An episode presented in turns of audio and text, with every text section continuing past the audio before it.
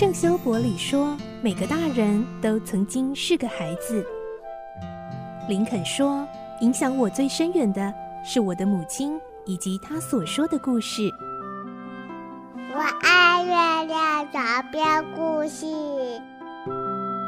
晚安，月亮床边故事。小青姐姐邀请每一位大孩子、小孩子一起听故事，不管多忙，也要和你一起听故事。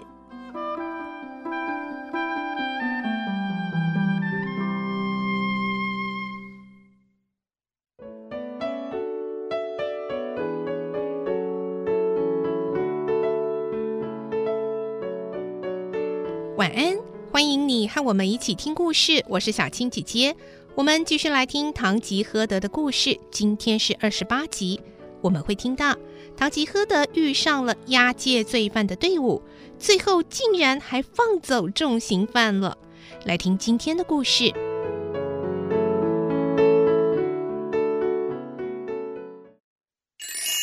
堂吉诃德》二十八集，放走重刑犯。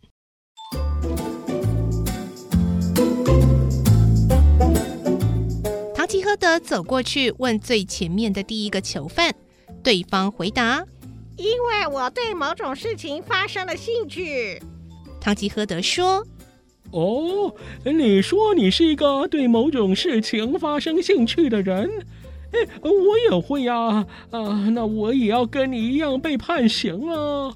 啊，我感兴趣的东西是洗衣店的篮子，里面装了很多白色的衣服。”因为我喜欢，正想动手把它搬走时，就被抓起来了，还挨了一百下皮鞭，最后就被判流放刑啊。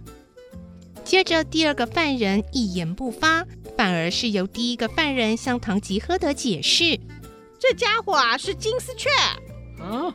诶，金丝雀是什么呢？歌星啊。啊。”歌星为什么会被判刑呢？喜欢唱歌并不是件好事。嗯，我听不懂。这时候，一旁骑马的人开口说：“我来补充说明吧。他们说的歌星，指的是因为无法承受严刑拷打，最后全盘托出罪状的人。这家伙是偷马专家，因为受不了严刑而供出犯罪经过。”所以受尽同伙的讥笑、辱骂，就变成那副德行啦。第三个犯人像等得不耐烦似的，冲着堂吉诃德说：“我是因为没有钱贿赂法官，才被判流放刑。哎，那还不简单？我这儿有一点钱，可以替你送给法官呢。啊，来不及了啦！”当我需要钱的时候，如果你能够在旁边，就可以替我把钱送给法官，使我获释啊。第四个犯人是留着长胡子的老人，他边流泪边说。我是负责调查案件的情报员，因为得罪人，被人家告状。哎呦，太可怜了！哎呀，实在值得同情啊！唐吉诃德说着，掏出一枚银币递给老人。下一个犯人的年龄大约三十岁左右，脖子上套了两个铁圈。一个铁圈系着一条很粗的铁链，在身上绕了几圈，末端套在脚链上；另一个铁圈垂着两根铁棒，系在手铐上，一看就知道他是个重刑犯。护送官员指着他说：“这家伙是赫赫有名的大流氓，被判了十年徒刑。”重刑犯冷笑：“哼，少说一点，没人要你替我宣传。叫什么？”别以为没堵住你的嘴巴就可以乱叫一通，全身带这么多的铁块，能够安安静静的走路才怪呢。住口！护送官员挥起棍子，准备痛打那个重刑犯。唐吉诃德大喝一声：“哎哎，就他妈的！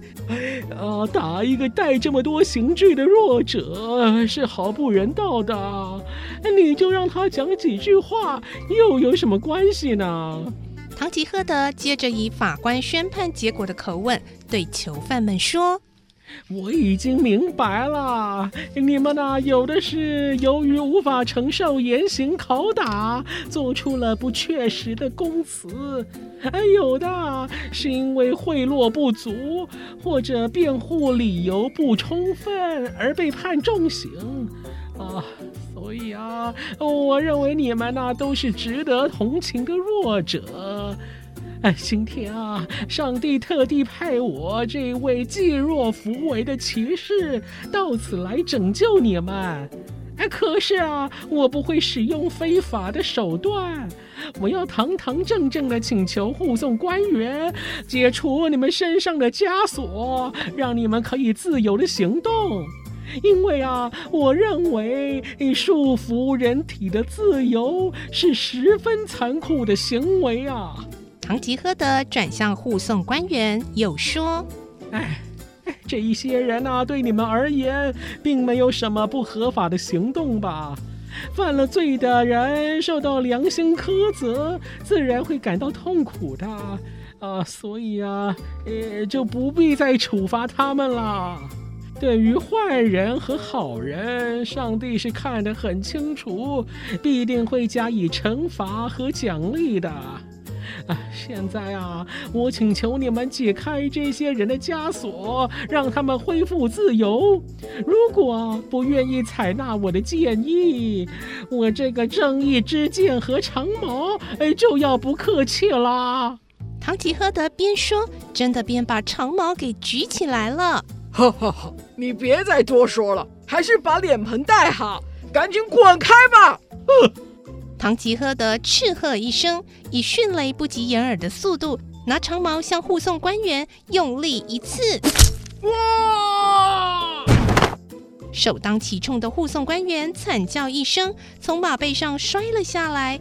其他人见状，吓了一大跳，立刻拿起武器围住唐吉诃德。不过那些犯人一看到这种情形，马上大吵大闹，用力挣扎，企图挣脱枷锁。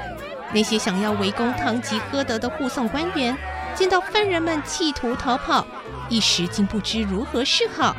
同时，三柱已趁机解开重刑犯身上的铁链，恢复自由的流氓和恶棍们马上抢走地上那位护送官员的枪和剑，瞄准其他人。护送官员们见情形不对，纷纷拔腿就跑。三柱看了脸色大变。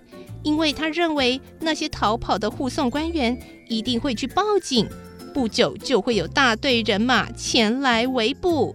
呃，先生，赶快逃吧！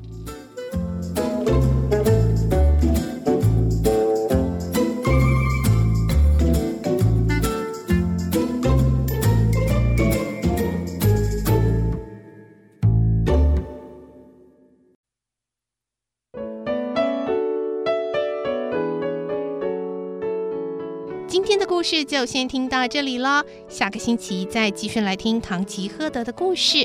明天星期五我们有绘本时间，敬请继续锁定收听。我是小青姐姐，祝你有个好梦，晚安，拜拜。小朋友要睡觉了，晚安。